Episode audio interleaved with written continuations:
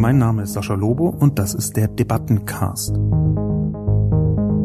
Jeden Mittwoch erscheint meine Kolumne Die Menschmaschine auf Spiegel Online. Die Redaktion sucht mir dann eine Handvoll Kommentare, vor allem aus dem Spiegel Online Forum raus, und hier im Debattencast reagiere ich darauf. Das ist das Schlechteste, was ich seit langem von Herrn Lobo gelesen habe. Wo ist eine Quellenangabe? Wo ist ein glaubhafter Beweis?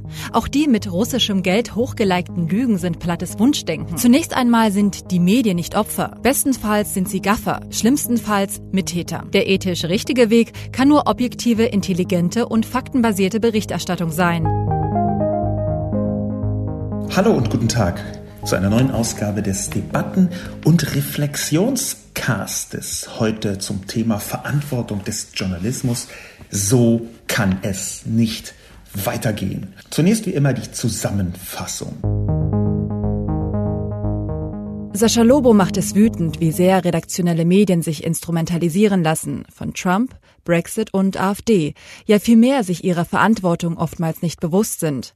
Denn der Aufstieg der autoritären Kräfte weltweit wäre ohne Medien nicht möglich gewesen. Und zwar sowohl sozialer wie redaktioneller Medien. Das zeigt sich am Beispiel des Brexit, an dem Europa gerade verzweifelt.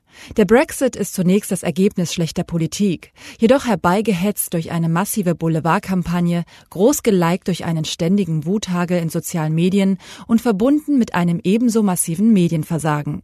Journalistisches Versagen füttert Fake News und spielt autoritären und rechten Kräften in die Hände. Etwa die Berichterstattung zum Überfall auf den AfD-Politiker Frank Magnitz.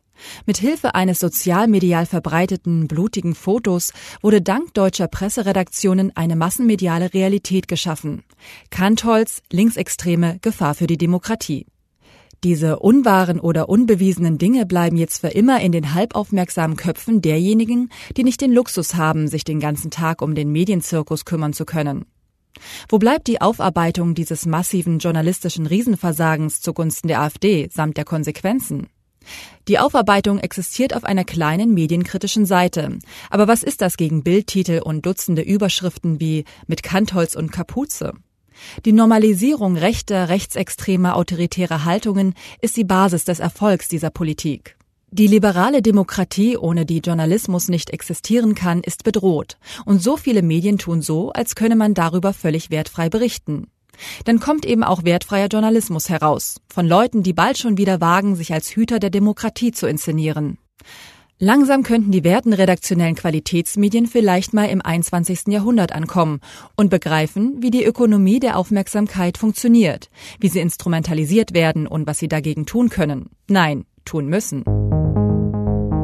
So dann, bevor ich zu der sehr munteren Diskussion komme, aber ein Punkt, der mir zugetragen worden ist, schon bevor ich die Kolumne geschrieben habe, also ein eher allgemeiner Punkt. Ines 0815 hat auf Twitter nämlich mitgeteilt, dass sie mich zwar gerne hört und liest, aber Doppelpunkt, was ich überhaupt nicht mag, ist der Umgang mit Kritik, die Selbstverteidigung bezüglich der Rechtschreibfehler der Leser, weil Legasthenie ist keine Schwäche, Störung, Krankheit oder gar Behinderung. Legasthene Menschen haben eine besondere Wahrnehmung, Legasthene Menschen haben eine besondere Lernfähigkeit. Standardschulmethoden reichen für Legasthene Menschen nicht aus. 80 Prozent der Menschen, die eine besondere Lernmethodik benötigen, sind Legastheniker. Legasthenie kommt häufiger vor als eine physische Problematik. Zahlreiche extrem intelligente Menschen haben Legasthenie nur mal so. Sascha Lobo. Ines 0815 weist mich darauf hin, dass ich in der Vergangenheit immer wieder Leute anhand ihrer Rechtschreibfehler attackiert habe. Das ist richtig, das habe ich häufiger getan. Ich bin der Meinung, dass ich das nur dann getan habe. Nein, also ich weiß, dass ich das nur dann getan habe, wenn mein Eindruck war, dass es sich um Flüchtigkeitsfehler handelt oder eine Form von äh, Wissensfehler und eben nicht zwingend Legasthenie dahinter steht. So war mein Gedankengang. Dann habe ich aber angefangen zu recherchieren und schon gemerkt, dass das so einfach nicht ist, dass es nämlich nach Meinung vieler Experten die typischen Legasthenie-Fehler nicht gibt. Dass Legasthenie eben nicht richtig schreiben zu können. Das ist ein Detail davon, nicht der Folgen der gewöhnlichen Rechtschreibung folgen zu können in allen Momenten, dass diese Form von Legasthenie eben sich nicht anhand typischer Fehler äußert und auch durchaus einmal so wirken kann, dass man scheinbar alles richtig schreibt und dann in bestimmten Momenten Aussetzer hat. Das scheint so zu sein. Deswegen möchte ich einfach die Kritik von Ines ernst nehmen und werde in Zukunft versuchen, mich eben nicht mehr über Rechtschreibfehler lustig zu machen, auch wenn das mir manchmal schwer fällt, gerade bei denjenigen, die äh, mit so einer äh, stilsicheren Form der sprachlichen Herablassung durch Präzision versuchen zu dekonstruieren, was ich geschrieben habe und gerade bei denen dann, die so auf einem äh, hohen Ross sitzen, was ich ja auch tue, aber bei denen erwarte ich dann, dass sie keine Fehler machen, aber Ines hat da natürlich recht. Ich möchte nicht jemanden dafür verspotten, dass er oder sie anders aufgestellt ist, im weitesten Sinne neurodivers, könnte man sagen. Und für solche Formen der Neurodiversität möchte ich eigentlich keinen Gegenspott entwickeln. Ich würde auch fast immer davon absehen, zum Beispiel Nazis zu verspotten, weil sie dick sind. Nazis kann man, Nazis muss man verspotten, aus meiner Sicht, weil sie Nazis sind. Und dafür, dass sie Nazis sind, das Dicksein drumherum ist aus meiner Sicht kein Angriffspunkt. Um ein Beispiel zu nennen, über das im letzten Jahr diskutiert worden ist oder im vorletzten Jahr. Ich werde also versuchen, ich weiß nicht, ob ich das immer schaffe, aber ich werde versuchen, nicht Rechtschreibfehler als Angriffspunkt zu benutzen, sondern tatsächlich nur die Diskussion, die Inhalte selbst. Und das möchte ich gleich auch heute versuchen voranzutreiben. Es gab nämlich eine sehr umfangreiche Diskussion zu diesem Thema, wie ich es mir ehrlich gesagt auch schon gedacht habe. Denn was habe ich getan? Ich habe eine Wutrede geschrieben. Im Internet nennen wir das Rant, also eine Wutrede darüber, dass meiner Ansicht nach sehr viel falsch läuft. Früher im 20. Jahrhundert, als ähm, Medien klassischer Naturredaktion noch die Hosen anhatten und sich nicht sämtliche Butter vom Brot haben nehmen lassen durch soziale Medien und das Fernsehen, um es mal so auszudrücken. Als das also noch der Fall war, hat man von Polemik gesprochen und äh, ein paar Menschen wissen ja auch noch, was Polemik ist. Ich nenne es jetzt eben Rant und daraufhin haben fast 500 Menschen allein auf Spiegel Online kommentiert. Es haben auch auf äh, Twitter vergleichsweise viele Menschen kommentiert. In den sozialen Medien, in Facebook zum Beispiel ebenso. Aber es gab auch eine ganze Reihe von Debattenbeiträgen im, wenn wir das mal weiteren Sinn nennen, die sich daran beteiligt haben, eine Gegenrede zum Beispiel aufgeschrieben haben in verschiedenen anderen Medien. Und das freut mich. Ich mag muntere Diskussionen. Ich mag ruppige Diskussionen.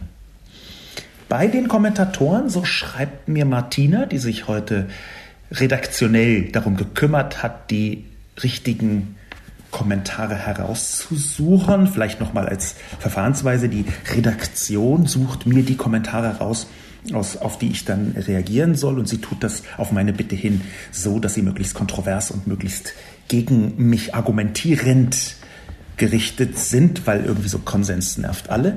Aber genau in dieser Hinsicht hat hm, Martina etwas bemerkt, nämlich dass relativ viele Kommentatoren offenbar Probleme mit der Einordnung hatten einer Kolumne als journalistisches Format. Zitat Martina.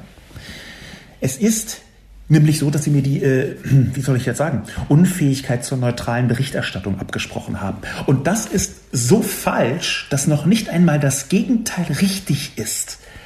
Um jetzt den bekannten Physiker Wolfgang Pauli zu zitieren. Ich glaube, der hat das gesagt. Vielleicht war es auch ein anderer Physiker.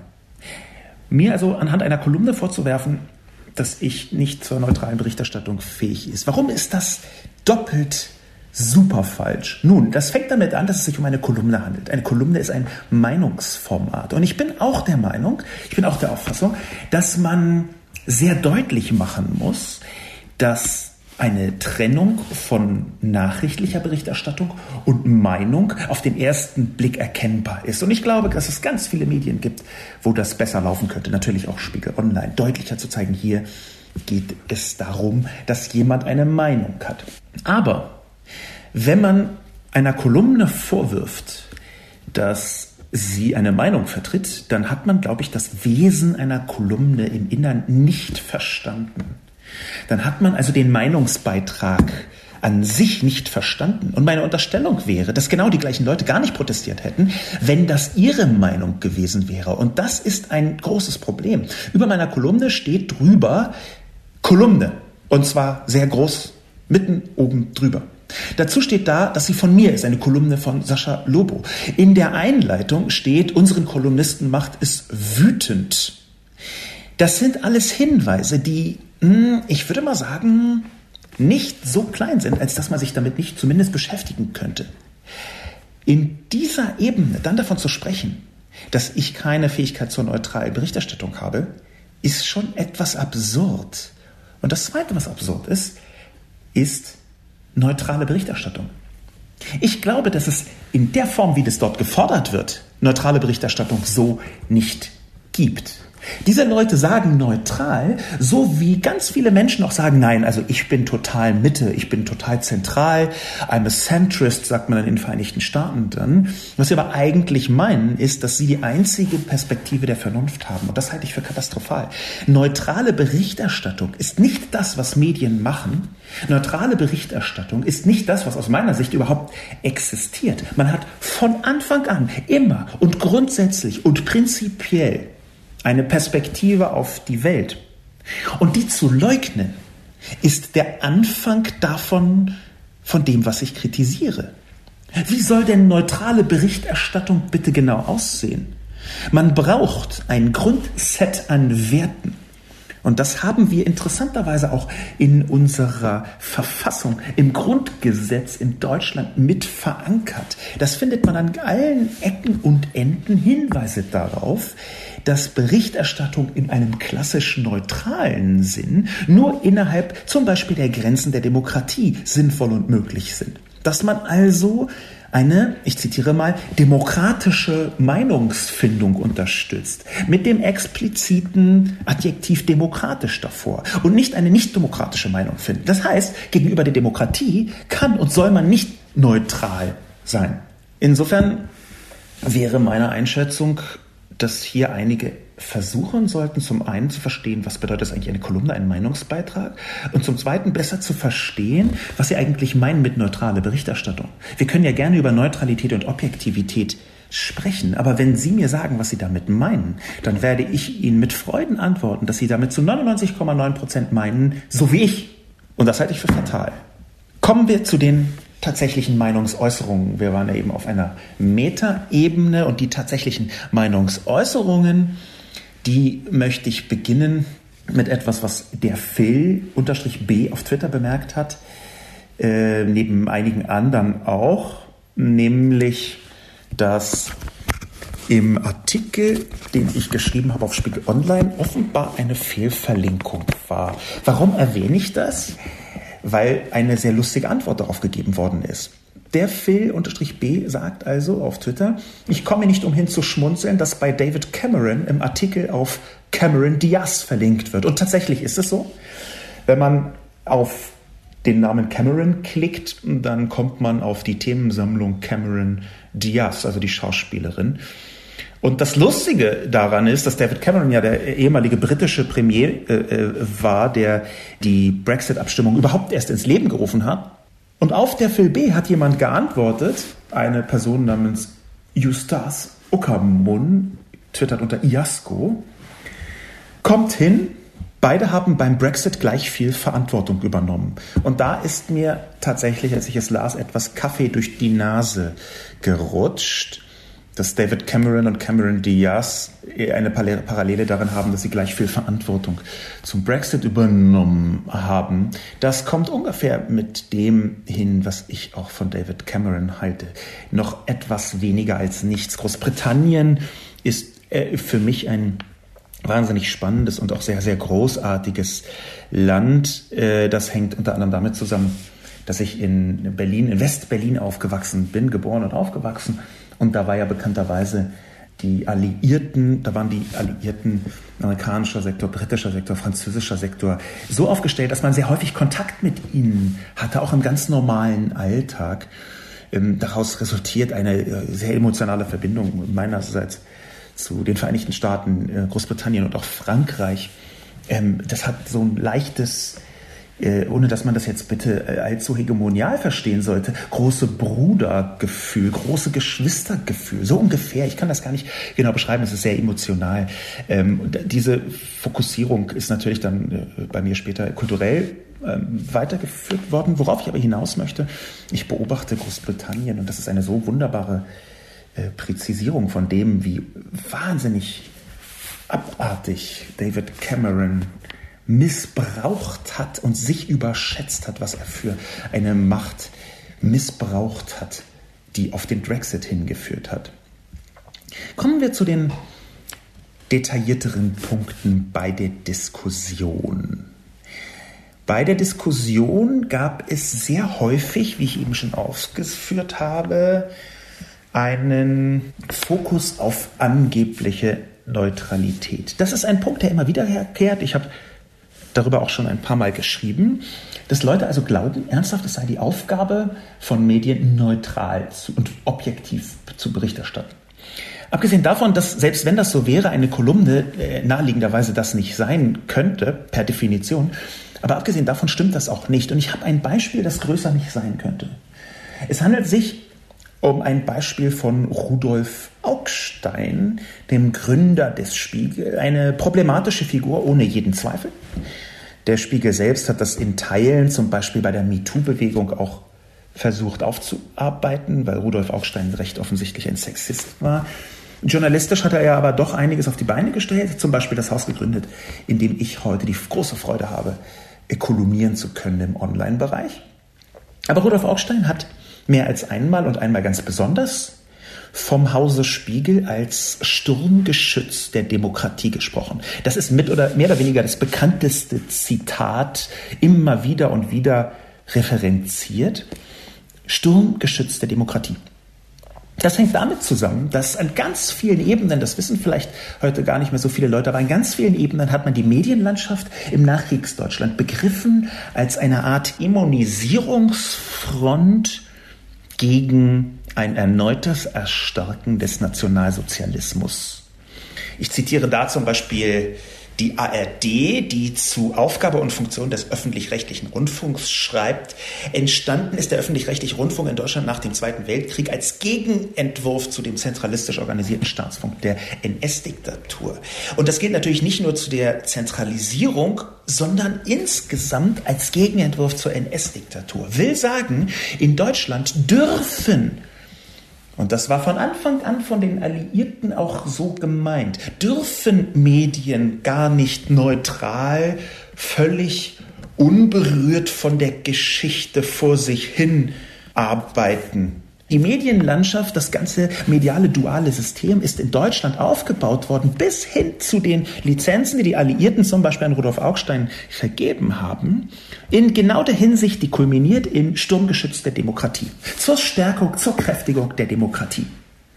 Das ist das Wesen des Journalismus in Deutschland. Und das denke ich mir nicht aus, sondern das haben im Nachkriegsdeutschland mehr oder weniger auch alle zumindest gesagt. Ob sie es getan haben, ist eine zweite Angelegenheit. Rudolf Augstein hat ja auch eine sehr merkwürdige ehemalige SS-Connection im Hause gehabt. Auch dazu gibt es viel Material, auf das ich jetzt nur verweisen möchte. Aber ein Sturmgeschütz der Demokratie kämpft ganz offensichtlich für die Demokratie. Und das ist ein politischer Kampf. Und das ist eben nicht Neutralität. In dem Moment also, wo man Sturmgeschütz der Demokratie sagt und der Auffassung ist, hier würde die Demokratie attackiert, ist es total klar, dass man seine Neutralität nicht nach vorne zieht und sagt, ach, oh, da wird gerade die Demokratie attackiert, da mache ich mal lieber nichts. Und was ist just passiert am Tag nach meiner Kolumne?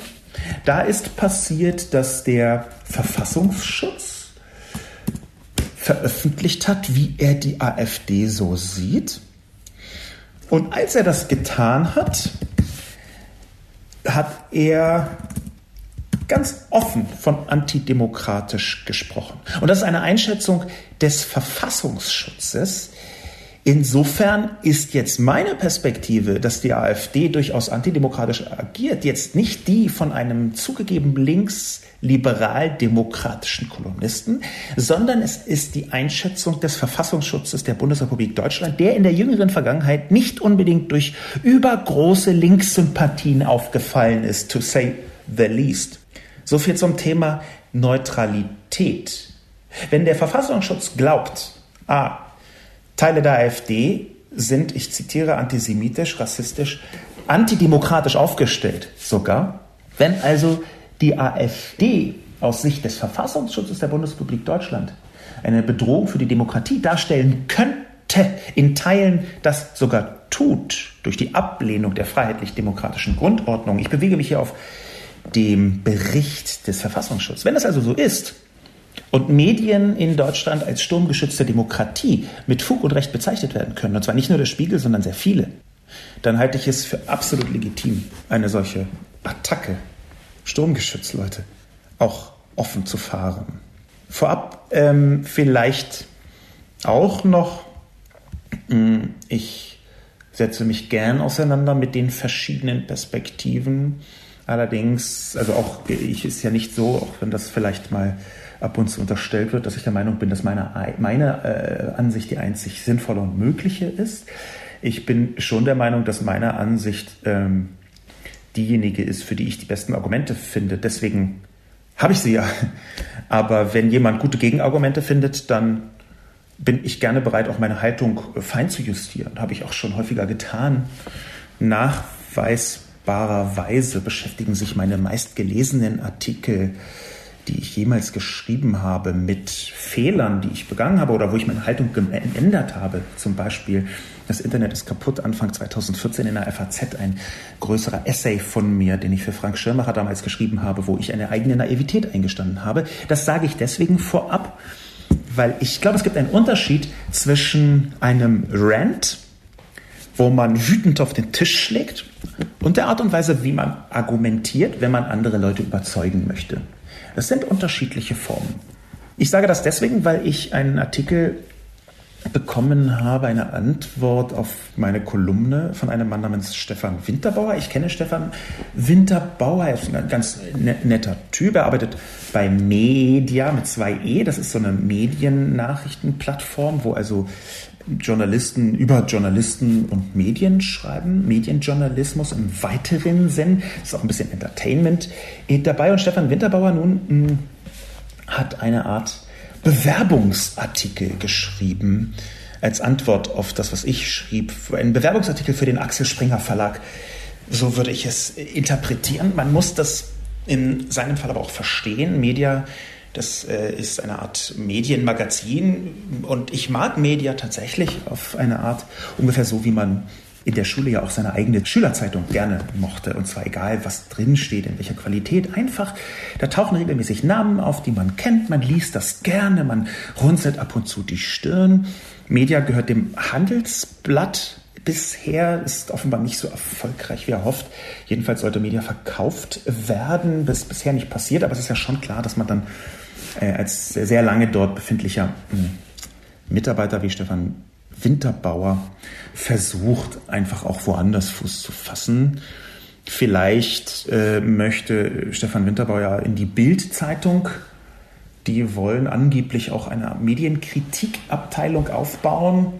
Das wäre dann, wenn die Bild das tatsächlich tut, ungefähr so, als würde man nicht den Bock zum Gärtner machen, sondern eine ganze Bockherde ein Gartencenter eröffnen lassen. Das nur nebenbei, aber Stefan Winterbauer hat eben auf mich geantwortet. Und das ist natürlich legitim. Er hat das in Bausch und Bogen alles weggerockt, hat ein paar Sachen, die ihm nicht in den Kram gepasst hat, einfach äh, übersehen. Aber das, auch das ist in Ordnung. Man kann gegen meine Polemik gerne eine Gegenpolemik schreiben. Aber ich hätte gerne, dass in dieser Gegenpolemik zumindest das steht, darauf reagiert wird, was ich auch tatsächlich geschrieben habe.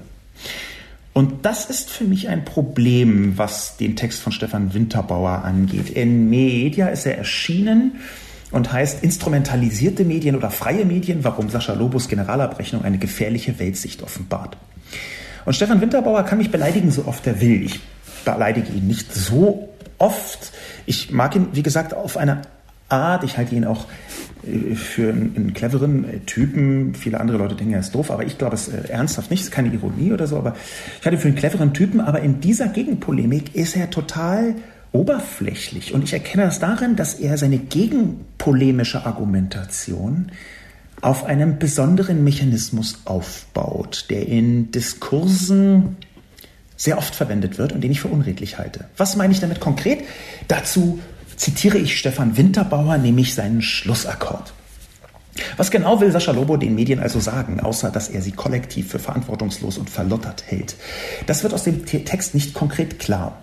Wie es anders besser gehen sollte, darüber schweigt sich der Sporn-Kolumnist aus. Man kann an einigen Stellen herauslesen, dass er sich womöglich mehr Werte in den Medien wünscht und eine Scheinneutralität verurteilt. Es ist die seit einiger Zeit virulente Forderung nach Haltung im Journalismus. Will Lobo, dass die Medien Haltung zeigen, indem sie deutlich weniger über Trump und Co. oder die AfD berichten? Wünscht er sich eine kollektive Absprache der wichtigen Medien, worüber in welchem Umfang orientiert werden soll, damit das Volk nicht auf dumme Gedanken kommt und beim nächsten Mal wieder nicht richtig abstimmt.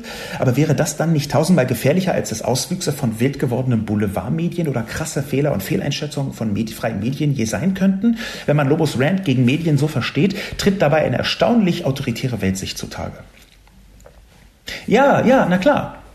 Und wenn man meinen Rant als Rezept für Zwiebelsuppe versteht, dann tritt dabei eine erstaunlich küchenfeindliche Weltsicht zutage. Das ist, was man in der Debatte einen sogenannten Pappkameraden nennt. Ein Pappkamerad ist, dass man seinem Gegenüber erst etwas unterstellt, was da gar nicht drin steht, und es anschließend mit großem Getöse laut zeternd zerschlägt. Winterbauer tut aber nicht nur das, indem er nämlich genau sagt, man kann an einigen Stellen herauslesen, dass er sich womöglich etwas wünscht und dann wünscht er sich eine kollektive Absprache der wichtigen Medien. Aber wäre das nicht tausendmal gefährlicher? Das heißt, er vermutet, was ich wollen könnte, was in meinem Text nicht im entferntesten drin steht. Da steht nichts von Absprache. Er vermutet, was ich wollen könnte und das auch noch auf unlautere Weise und sagt dann, dass genau das, was ich da vielleicht ja hätte wollen können, autoritäre Weltsicht ist. Und schlimmer noch, er tut das auch noch in die Überschrift. Eine gefährliche Weltsicht. Die Überschrift heißt, Sascha Lobos Generalabrechnung offenbart eine gefährliche Weltsicht. Das Warum ist ja in dieser Fall keine Fragestellung, sondern eine Feststellung eine Begründung, eine Kausalität. Das heißt, was er ganz zum Schluss macht, nach ganz vielen Argumenten, wo man dafür oder dagegen sein kann, ich halte die für im Durchschnitt für plump, vermutet er, was ich hätte gemeint haben könnte und in diese Vermutung hinein, die äh, selbstredend falsch ist, äh, fragt er eine autoritäre Weltsicht hinein, die er anschließend in der Überschrift rückwirkend nach oben zur Feststellung macht. Was unten eine Vermutung ist, auf die er eine Fragestellung aufbaut, wird in der Überschrift ganz am Anfang eine Feststellung. Und weil Überschriften genau das sind, was in den sozialen Medien am meisten zählen, habe ich schon häufig kritisiert, wird natürlich der Artikel quer durch rechte Social-Media-Blasen getrieben. Nicht ganz so viel, denn so eine große Wirkmacht haben dann weder ich noch Media. Und der Artikel handelt ja schon sehr von meinem Artikel in der Spiegel Online-Kolumne, das ist eine direkte Antwort. Aber natürlich wird das äh, von Leuten zum Beispiel auf Twitter geteilt, die sonst sehr einschlägig genau in diese AfD-Kerben hineinschlagen. Bei Facebook sieht das ganz ähnlich aus. Das halte ich nicht für redlich, lieber Stefan Winterbauer. Du kannst mir, wir duzen uns, du kannst mir wirklich alles sagen, du kannst mich beschimpfen, das ist alles kein Problem. Ich halte ganz viele Sachen, die du dazwischen treibst, einfach für totalen Quatsch und für ausgedacht. Aber gut, so ist das halt. Wenn man eine Polemik schreibt, kann man eine Gegenpolemik aushalten. Und das, was ich nicht möchte, das, was ich für falsch halte, ist genau diese Eskalation. Erst einen Pappkamerad aufzubauen durch eine Vermutung, dann diesen Pappkamerad umzuwandeln in eine Tatsächlichkeit und anschließend in der Überschrift auch so zu tun, als sei das direkt kausal miteinander verquillt. Und der es Erfolg davon, dass man das tut, ist natürlich so, dass mehrere Bildmitarbeiter diesen Text auf Twitter geteilt haben, mehrere Springer, Axel Springer Mitarbeiter und spätestens dort wird es wirklich bizarr. Denn Bildmitarbeiter, Axel Springer Mitarbeiter, Weltmitarbeiter, die dieses äh, äh, Stefan Winterbauer Getöse geteilt haben, die sollten vielleicht einmal in die eigenen Statuten hineinschauen. Der Axel Springer Verlag nämlich hat sehr präzise, sehr bekannte Statuten, die jeder unterschreiben muss, der dort einen Arbeitsvertrag bekommt. Ich zitiere jetzt einfach mal, das tue ich selten, aber ich zitiere aus der Bild zum 100. Geburtstag von Axel Springer und da nicht irgendjemanden, sondern Matthias Döpfner, den Vorstandsvorsitzenden der Axel Springer SE, wenn ich das mal jetzt richtig in der äh, Titelwust der Veränderungen niedergelegt hat, den CEO Matthias Döpfner, den Überverleger von Axel Springer, neben der Überverlegerin Friede Springer. Der hat gesagt, am 24.01.2012 um 7.10 Uhr in der Bild-Zeitung online zitiert, Axel Springer verkörperte in den 60er und 70er Jahren den Anti-Zeitgeist schlechthin. Freiheit, Antikommunismus, Wiedervereinigung, Marktwirtschaft und die Unterstützung Israels und Amerikas. Er habe diesen Kurs gehalten und niemandem nach dem Mund geredet. Axel Springer hatte einen Kompass, ein Koordinatensystem. Dass er diese Kraft, diese selbstständige Selbstüberwindung gegen die eigene Natur aufbrachte, nur weil er von einer Sache überzeugt war, dass er große, auch wirtschaftliche Opfer brachte, um weiter für diese seine Sache zu kämpfen, das bleibt seine größte Lebensleistung. Das also sagt Matthias Döpfner über die Lebensleistung des Verlegers Axel Springer, auf den, glaube ich, niemand stolzer ist auf dieser Welt als die Mitarbeiter von Axel Springer. Und was ist das, was er hier beschreibt? Das ist nichts anderes als Haltung. Das ist nichts anderes als exakt das, was ich fordere, nämlich, dass man auf die Welt als Journalist nicht schaut neutral, ohne Werte, sondern mit einem eigenen Koordinatensystem sondern mit einem Kompass. Ich glaube, das, was hier Matthias Döpfner als Leistung bezeichnet, ist auch tatsächlich eine Leistung. Ich habe riesige Probleme mit Axel Springer. Aber nicht, weil sie eine solche Haltung hätten, sondern weil sie unredlich agieren, weil sie mit unfairen Mitteln kämpfen, weil sie aus meiner Sicht eine ganze Reihe von Leuten beschäftigen, zum Beispiel Julian Reichelt, die ich für hochproblematisch halte in ihrer Art und Weise, umzugehen mit dieser Haltung. Unredlich, um genau zu sein. Ich kritisiere nicht, dass Axel Springer eine Haltung hat. Ich kritisiere, wie sie damit umgehen und wie sie diese Haltung in bigotter, aus meiner Sicht absolut bigotter Weise, zum Beispiel in ihre Publikation Bildzeitung hineinbringen. Das Interessante ist, dass ich ähm, sogar persönlich von einigen dieser Teile, die Matthias Döpfner beschrieben hat, die ungefähr die Essenz sind des, dessen, was man äh, beim Axel Springer Verlag äh, als, als Haltung mit unterschreiben muss, dass ich gar nicht so weit davon entfernt bin. Freiheit finde ich super. Ja, Antikommunismus ist, glaube ich, jetzt gar nicht mehr so wahnsinnig dringend nötig, weil es Kommunismus in der Form ja nur noch in ausgewählten ähm, Enklaven äh, gibt. Ähm, Wiedervereinigung fand ich auch gut, Marktwirtschaft, ich will soziale Marktwirtschaft, Unterstützung Israels und Amerikas. Ich bin sehr großer Israel-Freund und auch Amerika-Freund, ähm, was äh, jedoch nicht bedeutet, dass ich mit jedem politischen Schachzug dieser Länder total einverstanden äh, bin. Allerdings, ich habe schon gesagt, ich bin in Westberlin aufgewachsen, im amerikanischen Sektor, um präzise zu sein. Und wenn man das aufgesogen hat, quasi mit der im Supermarkt gekauften Milupa-Milch, dann hat man ein Gespür dafür, was die Alliierten in Deutschland geleistet haben. Da ist auch eine innere emotionale Verbindung zu dem, was Amerika bedeutet.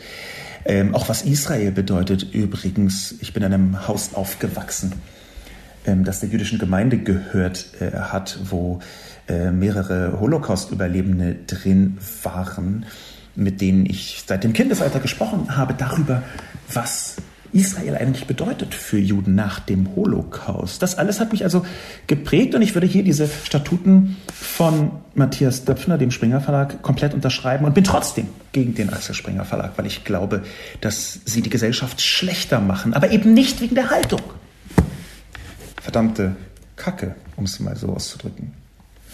Das macht das Rumhacken von Springer-Mitarbeitern und möchte gern Springer-Mitarbeitern wie Herrn Winterbauer etwas lächerlich, weil das bedeutet, Sie hacken gar nicht auf der Tatsache herum, dass ich eine Haltung habe und diese einfordere, sondern dass ich die falsche Haltung habe. Und das finde ich bigott. Es ist nämlich genau das, was mir unterstellt wird. Aber das haben wir ja häufig. Das ist ja ein Grundzug des nicht demokratischen Diskurses, wie ihn zum Beispiel Donald Trump vorantreibt, dass man einfach der Gegenseite genau das unterstellt, was man selbst tut, weil dadurch die ganze Gemengelage zu so einer Art Sandkasten wird. Du hast mein Förmchen geklaut, nein, du hast mein Förmchen geklaut, nein, du hast mein Förmchen geklaut. Das bedeutet für Außenstehende, die wissen gar nicht mehr, ob überhaupt ein Förmchen geklaut worden ist. Das entwertet den Erstvorwurf. Das spüren schon Kindergartenkinder und Donald Trump spürt es auch. Deswegen hat er eine Collusion with Russia begangen, die jetzt sehr offensichtlich da hängt und hat nichts anderes getan, als Hillary Clinton einer Collusion with Russia zu unterstellen. Das ist genau diese Art und Weise, damit umzugehen. Das erstmal vorab. Jemand, den ich sehr schätze, mit dem ich zeitweise hier und da mal Schwierigkeiten hatte, ist äh, Marcel Weiß. Aber ich schätze ihn sehr. Er ist eine der wenigen Stimmen, die sich trauen, in der ganzen Digitalisierungsdebatte gegen den Strich zu bürsten. Äh, manchmal tut er das in so einer leichten Arroganz, wo ich allerdings dazu sagen muss, ich bin ungefähr der Letzte, der sich über Arroganz beschweren kann. Ist mir also eher sympathisch. Und Marcel Weiß hat zu meiner äh, Kolumne etwas Interessantes verlinkt, nämlich einen, einen Artikel von sich selbst vom 23. November 2018. Der heißt Massenmedien und Social Media Cybernetic Feedback Loop Predicated on Sensationalism. Er hat darin äh, zusammengeschrieben, was ungefähr für meine Kritik sehr wesentlich ist, nämlich die Art und Weise, wie Medien heute funktionieren, über Sensationalisierung. Marcel Weiß hat da anhand von mehreren anderen Artikeln geschrieben, wie die wirtschaftliche Verzweiflung vieler Massenmedien gerade dazu führt, dass die Sensationalisierung, die Reichweite, die Klickstärke nach vorne gestellt wird, was wiederum eine bestimmte Form von Diskurs, nämlich rechte, autoritäre, rechtsextreme Diskurse bevorzugt. Darüber hat Marcel Weiß geschrieben, mehrfach schon. Ich empfehle einfach dass man seinen Blog sich mal anschaut unter neunetz.com. Er hat das ganz gut aufbereitet. Man kann dort die Schlagworte anklicken äh, und verschiedene Artikel zu diesem Thema lesen, auch zu anderen interessanten Titeln. Ich möchte also insgesamt neunetz.com mal empfehlen als Gegenposition auch zu dem, was ich schreibe. Wir sind manchmal einer Meinung, manchmal sehr nicht einer Meinung. Das ist auch gut. Er ist eine, eine der wichtigsten Stimmen im Digitaldiskurs aus meiner Perspektive. Und hier hat er genau das geschrieben. Wie nämlich das hat er ergänzt zu dem, was ich gesagt habe, wie nämlich der Aufbau von digitalen Medien heute dazu beiträgt, dass das Getöse bevorzugt wird. Und Getöse, Empörung, Wut hat eine Tendenz ins Rechte. Nicht, dass es nicht auch linke Wut gäbe, aber es gibt mehr rechte Wut. Mit diesen Eingangsdebattenbeiträgen springen wir mal herüber zu den Kommentaren auf Spiegel Online. Fangen wir an mit Dragon Deal. Das ist das Schlechteste, was ich seit langem von Herrn Lobo gelesen habe. Im Normalfall schätze ich seine Meinung, auch wenn ich mich nicht im gleichen politischen Lager verorte, aber hier liegt er völlig daneben. Zunächst einmal sind die Medien nicht Opfer. Bestenfalls sind sie Gaffer, schlimmstenfalls Mittäter. Zum anderen, das zeigen die drei Fehler, die aufgelistet werden, begeht er aus seiner Wut heraus selber den schwerwiegendsten Fehler, den die Qualitätsmedien machen können. Er gibt die Mitte auf.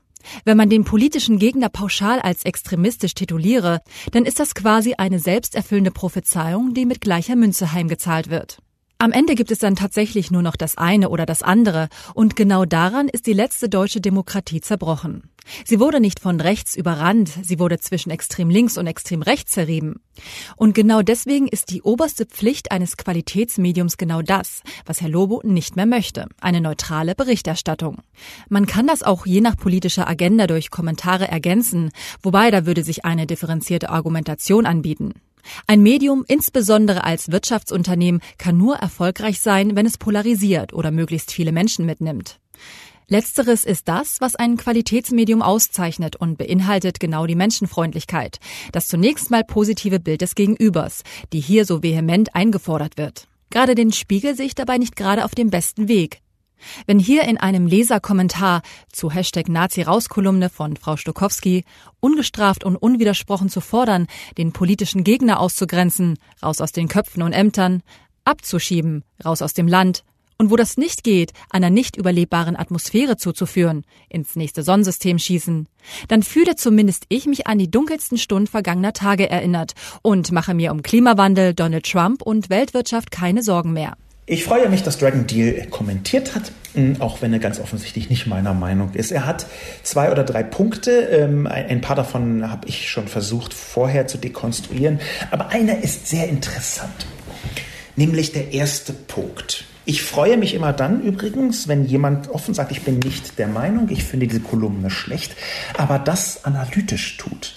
Also nicht anfängt, so wie das zum Beispiel Stefan Winterbauer macht, tut, ähm, so Pappkameraden aufzubauen und alles falsch, alles Quatsch und irgendwas zu unterstellen, sondern Dragon Deal tut hier etwas sehr Richtiges und auch Gutes. Er listet die einzelnen Punkte auf, nach einem Faustschlag in die Fresse, schlechteste, was ich seit langem gelesen habe, sagt er das ganz konkret. Und er hat ganz am Anfang einen sehr wichtigen Punkt. Nämlich, schreibt er, zunächst einmal sind die Medien nicht Opfer, bestenfalls sind sie Gaffer, schlimmstenfalls Mittäter.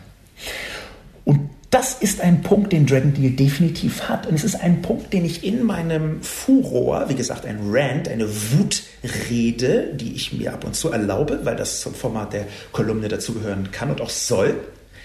Das ist etwas, da hat Dragon Deal mich bis zu einem bestimmten Punkt entlarvt. Ich fühle mich durch diesen Punkt getroffen.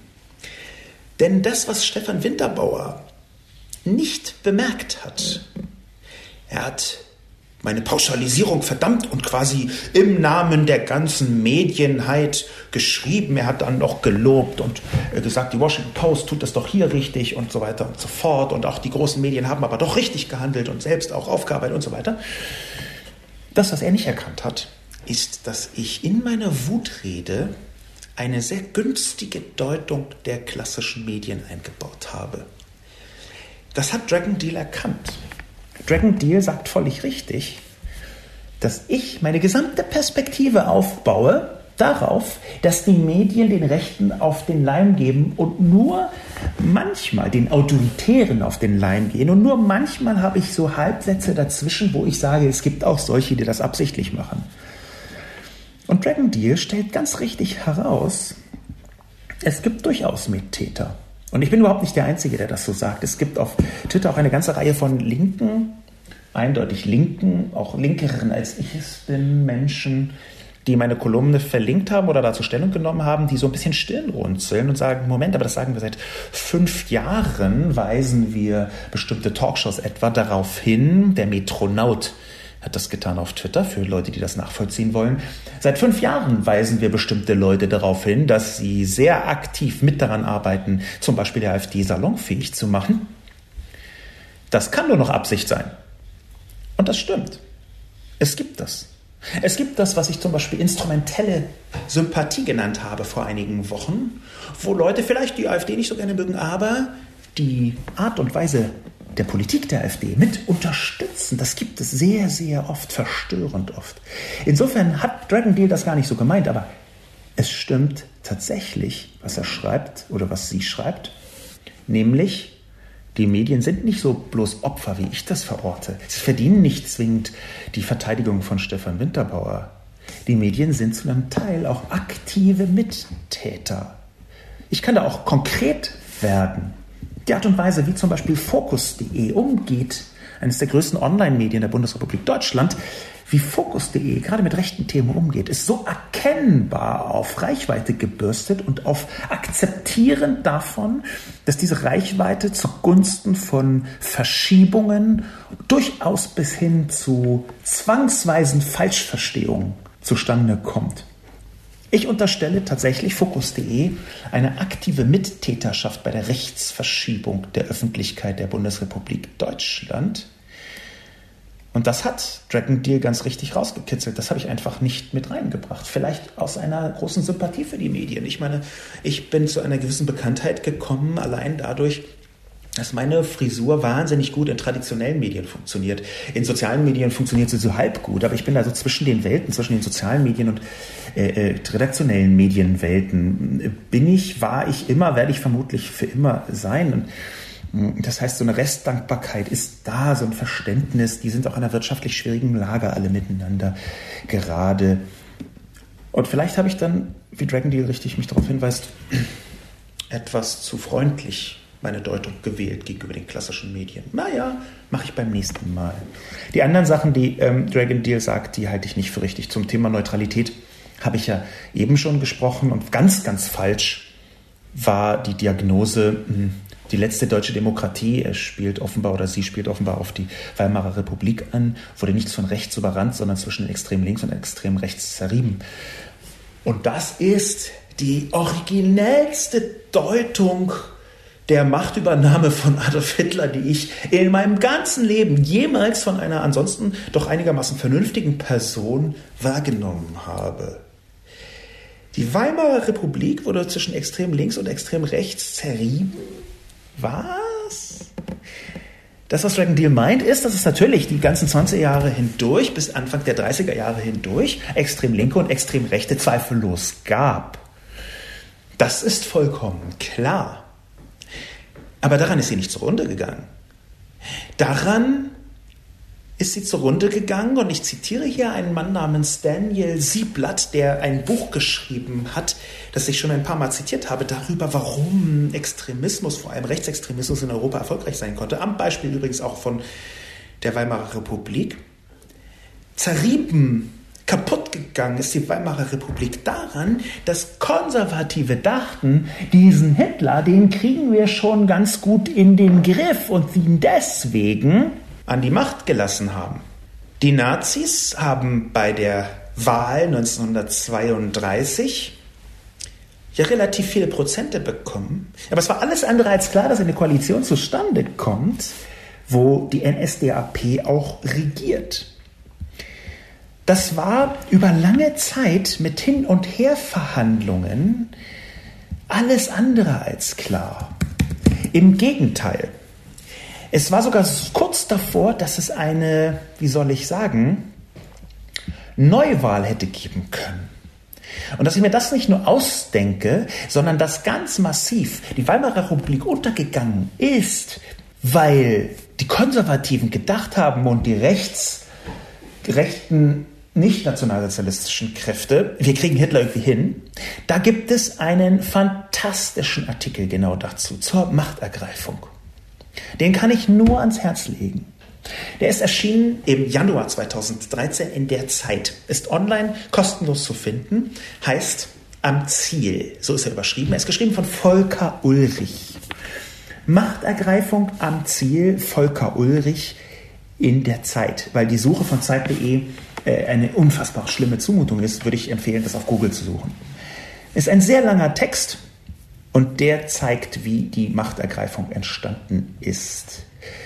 Ich zitiere unter äh, den Untertitel, eigentlich ging es mit Hitler und seiner Partei schon zu Ende, aber durch Intrigen und Querelen der Konservativen gelangte er am 30. Januar 1933 doch noch ins Kanzleramt. Eine Chronik der dramatischen Tage vor 80 Jahren. Diesen Text, wenn ich mir wünschen könnte, dass alle Hörerinnen und Hörer dieses Podcasts nur einen einzigen Text lesen, dann wäre es dieser. Und zwar ganz besonders, dass Dragon Deal diesen Text liest. Dann würde er nämlich diese absurde Hufeisentheorie, linksextrem und rechtsextrem irgendwie berühren und bla bla bla, für Deutschland ist das absurd, dann würde er diese Theorie nicht aufrechterhalten können. Dann würde er die nicht aufrechterhalten können, dass die Weimarer Republik daran gescheitert ist. Bitte Lesen Sie diesen Text am Ziel von Volker Ulrich, 2013, 17. Januar, in der Zeit. Lang, verstörend, vergänsehautend. Dann können wir den Rest klären. Tappi 82b schreibt Qualitätsmedien, ja bitte. Da gab es zu Recht Medienschelte von Sascha Lobo. Aber auch er kam nicht umhin, Trump-Bashing zu betreiben und ihn mit nicht geringer Wahrscheinlichkeit zur Marionette von Putin zu machen. Das nennt sich dann sorgfältig recherchierter Qualitätsjournalismus und es sind doch nur absichtsvolle Unterstellungen und völlig abgehobener Unsinn. Wo ist eine Quellenangabe? Wo ist ein glaubhafter Beweis? Auch die mit russischem Geld hochgeleikten Lügen sind plattes Wunschdenken. Das kann Cambridge Analytica locker besser. Man sollte auch vor der eigenen Tür kehren. TAPI 82b. Sie haben in vielen Punkten recht, außer in allen. Nee, nicht ganz. Qualitätsmedien, ja bitte, bin ich auch total dafür. Ganz zum Schluss, man sollte auch vor der eigenen Tür kehren. Das ist einer der Gründe, warum ich diesen Podcast mache. Weil ich glaube, dass das Kehren vor der eigenen Tür leichter ist, wenn man sich mit konträren Argumenten beschäftigt, wie zum Beispiel die Kommentatorinnen und Kommentatoren das betreiben. Aber ich kann nicht hin, Trump-Bashing zu betreiben. Ja, natürlich kann ich nicht drum hin. Es ist eine Wutkolumne, eine Wutrede, die sich natürlich auch gegen die Politik von Trump richtet. Weil genau der, und das ist nicht allein meine Meinung, die Medien ja missbraucht und sie lassen sich missbrauchen. Natürlich rede ich dann auch über Trump. Und dass er mit nicht geringer Wahrscheinlichkeit eine Marionette von Putin ist, das kann man daran erkennen, dass ich genau das verlinkt habe. Verlinkt. Wo ist eine Quellenangabe? fragt 82b Tapi. Nun, dazu muss man auf den Link klicken. Es tut mir wahnsinnig leid, Tapi 82b. Aber ich bin der Meinung, dass es zumutbar ist, eine Quelle zu verlinken.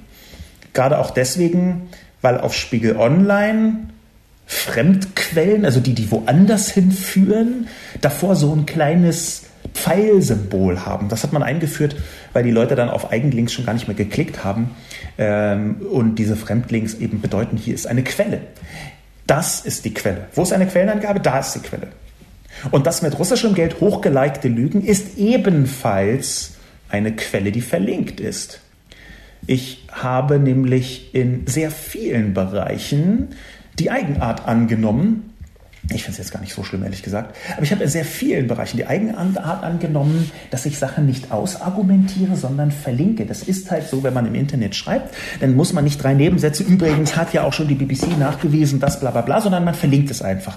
Und mit Hilfe russischen Geldes, das ist verlinkt, und zwar auf die Süddeutsche verlinke ich dort, einen Artikel, kann man einfach anklicken. Wie heißt der? Polizei ermittelt gegen Brexit-Sponsor, und zwar gegen den prominenten Brexit-Unterstützer Aaron Banks.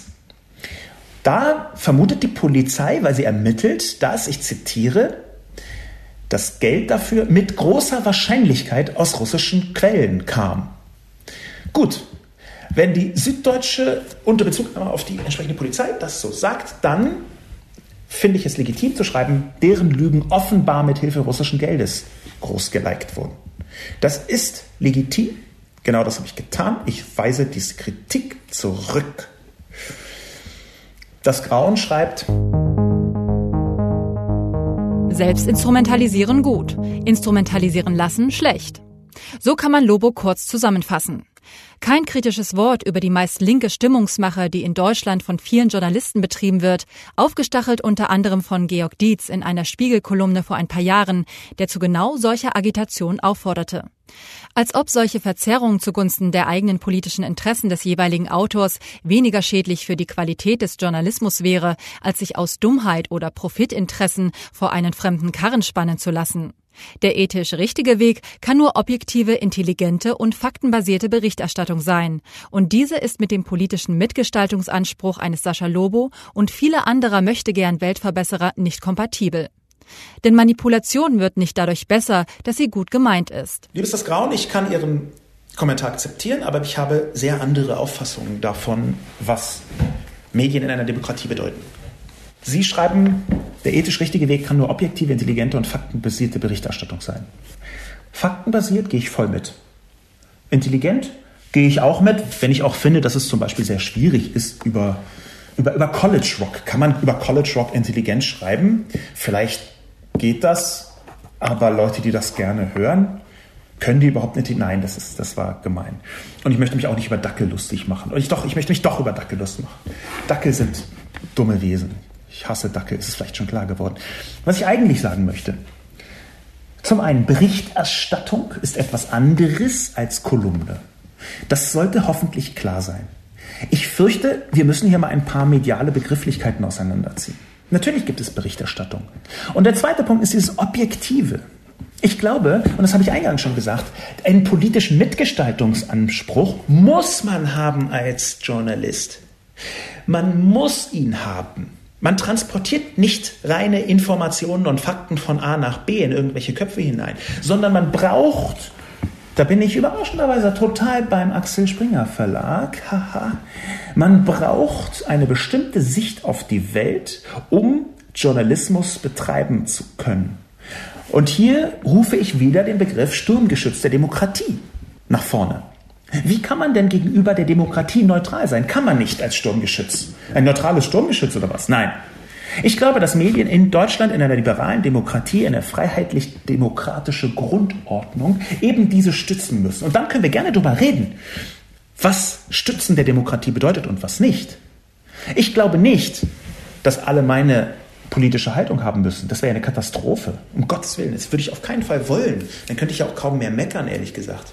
Das wäre eine Katastrophe. Ich glaube, wir brauchen eine breite, pluralistische Ausrichtung, aber innerhalb des Rahmens von Demokratie. Und jetzt können wir und müssen wir dis äh, diskutieren darüber, wo ist denn die Grenze davon? Bin ich sofort dabei. Und ich möchte das keinesfalls bestimmen, aber es muss eine Grenze geben. Es muss eine Grenze geben. Denn, und das ist relativ eindeutig, diese Grenze zieht sich selbst durch die Verfasstheit der Bundesrepublik Deutschland seit immer.